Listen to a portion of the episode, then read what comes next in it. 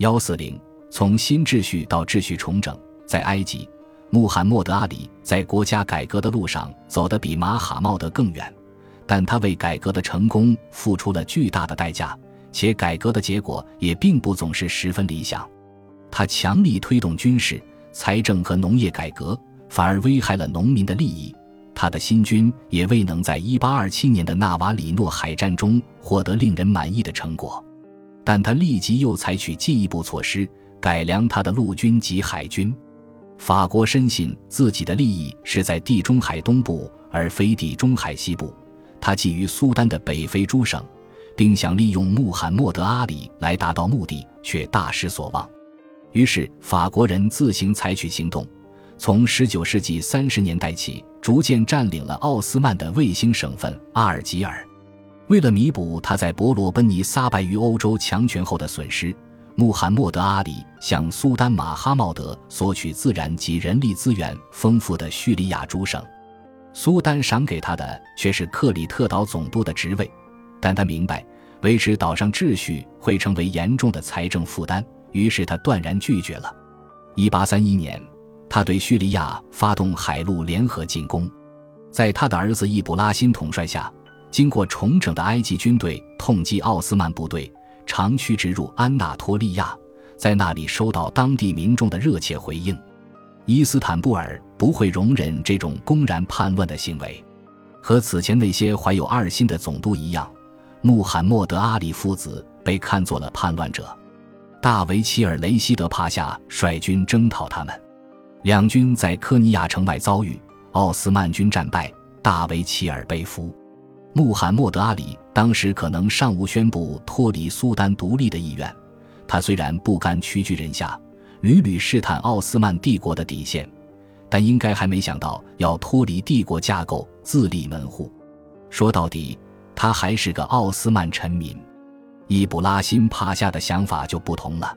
尽管穆罕默德阿里写信给马哈茂德请求宽恕，同时要求苏丹允许他保留赢得的土地，易卜拉欣却坚持要求父亲以自己之名铸造钱币，并在周武剧礼中使用自己的名字。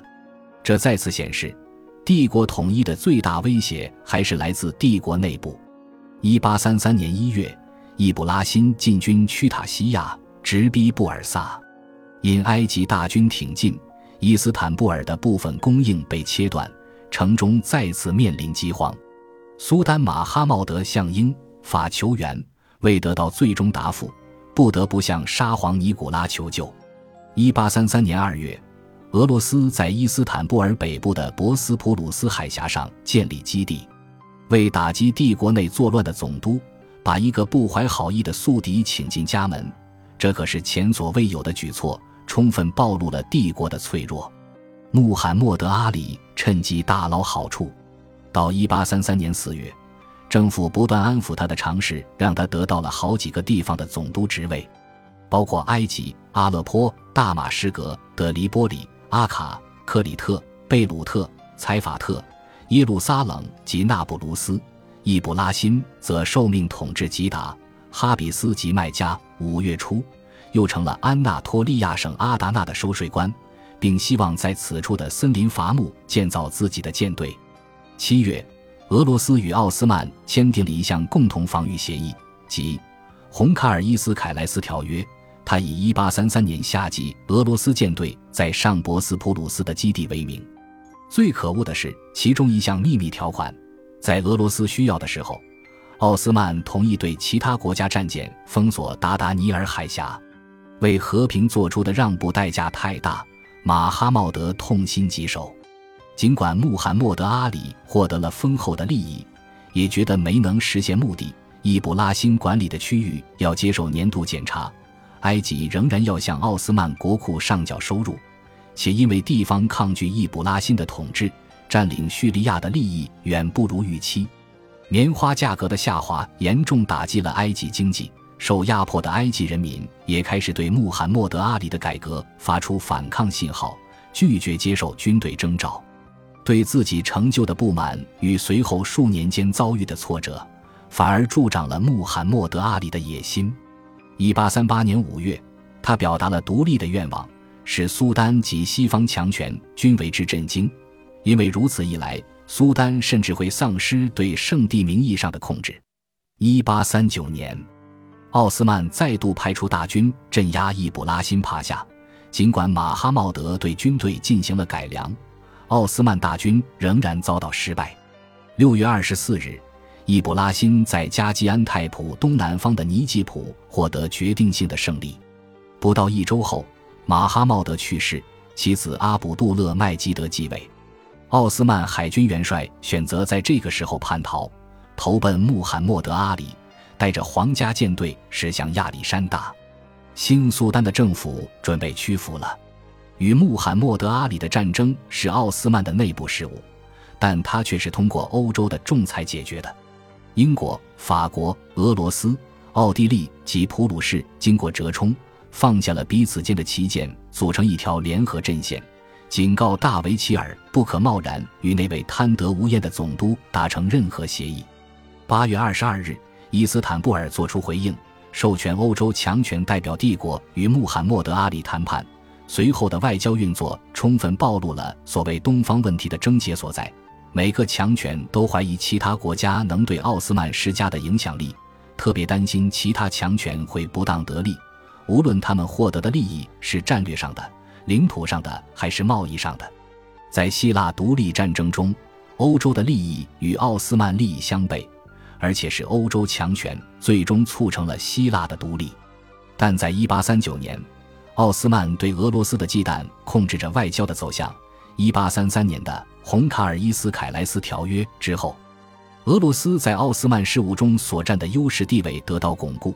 这种优势地位与条约预示的未来，成为英国最担忧的事。在多次复杂而微妙的谈判后，与会各方在1840年7月终于达成了黎凡特和解协定。英国、奥地利、普鲁士、俄罗斯及奥斯曼帝国签署了该协定。法国拒绝参与，不愿成为强制穆罕默德阿里接受不利条件的共谋者。根据协定的条款。穆罕默德所占领的除埃及外的各省不再为其所有，但协定承认埃及总督一职可由其家族世袭，这也是他一直渴望的。而从奥斯曼的角度来看，埃及仍为帝国的一部分。穆罕默德阿里最初拒绝撤出不再容许他控制的领土，希望法国的居中调解可以让他得到比较有利的条件，但叙利亚爆发了反伊卜拉欣统治的暴乱。这让列强有机会介入，并将易卜拉欣驱离。穆罕默德阿里最终同意归还奥斯曼的舰队。苏丹试图为埃及总督世袭附加严格的条件，但为与会各国所劝阻。不到一年，穆罕默德阿里就接受了这个条件。在重新界定埃及地位的皇家诏令中有一项附带条件，即埃及应遵守所有奥斯曼政府与其他国家签订的条约。这抑制了穆罕默德阿里未来任何图谋不轨的可能，这是因为穆罕默德阿里的权力的经济基础是政府垄断。但根据英国与苏丹马哈茂德1838年签订的《巴尔塔里曼条约》，政府垄断是被禁止的。1841年7月，法国、英国、俄罗斯、奥地利、普鲁士与奥斯曼签订《海峡公约》，规定在和平时期。博斯普鲁斯海峡与达达尼尔海峡仍应对其他国家的战舰关闭。自此以后，英国在近东的影响与干预开始萌芽。虽然不久以后，其他欧洲国家也得到了相同的贸易特权，但英国因其先进的工业化及金融体系，能从这些贸易机遇中获得最大的利益。贸易自由化带来的长期影响是复杂的。外国商人比奥斯曼商人占优势，因为后者仍要继续缴纳国内关税，贸易量增加，但奥斯曼的国内生产却减少了。由于奥斯曼关税收入缩减，帝国财政被进一步削弱。如一位历史家之所见，奥斯曼帝国实质上成了英国的受保护国。本集播放完毕，感谢您的收听，喜欢请订阅加关注。主页有更多精彩内容。